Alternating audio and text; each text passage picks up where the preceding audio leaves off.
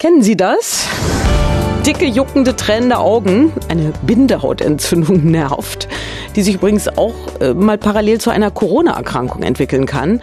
Corona hin oder her, wie verhält man sich dann am besten bei einer Bindehautentzündung? Antenne Gesundheitsreporterin Anke Burmeister. In den meisten Fällen heilen Bindehautentzündungen ohne Behandlung innerhalb von ein bis zwei Wochen ab. Aber ich würde jedem raten, zum Arzt zu gehen, um die genaue Ursache abzuklären. Denn danach richtet sich auch die Behandlung. Sind es Bakterien, hilft eine antibiotische Salbe. Ist es eine Allergie, dann das Allergen meiden. Ist es ein Herpesvirus, dann helfen antivirale Tropfen.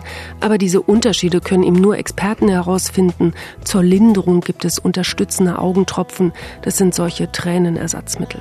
Und welche Hausmittel gibt es? Viele empfinden Kühlnipp-Kompressen auf den Augen als sehr angenehm, zum Beispiel mit Ringelblume, mit Kamille oder Augentrost. Aber bitte nicht zu kalte Umschläge verwenden. Meine Oma hat immer kalten Quark in Baumwollsäckchen gegeben und aufs Auge gelegt und das Spülen mit Kochsalzlösung hilft ebenfalls. Und weil wir schon bei der Oma sind, die hat immer gesagt, Bindehautentzündungen sind extrem ansteckend und damit hat sie recht. Denn Bindehautentzündungen, die durch Viren oder Bakterien ausgelöst wurden, sind extrem ansteckend. Also nicht wundern, wenn dann diese Entzündung in der ganzen Familie rumgeht. Deshalb immer gut Hände waschen und nicht in den Augen reiben, auch wenn es schwerfällt. Ja, so kenne ich das auch. Also am besten gleich aktiv werden, falls Sie eine Bindehautentzündung feststellen bei sich oder Ihren Kindern.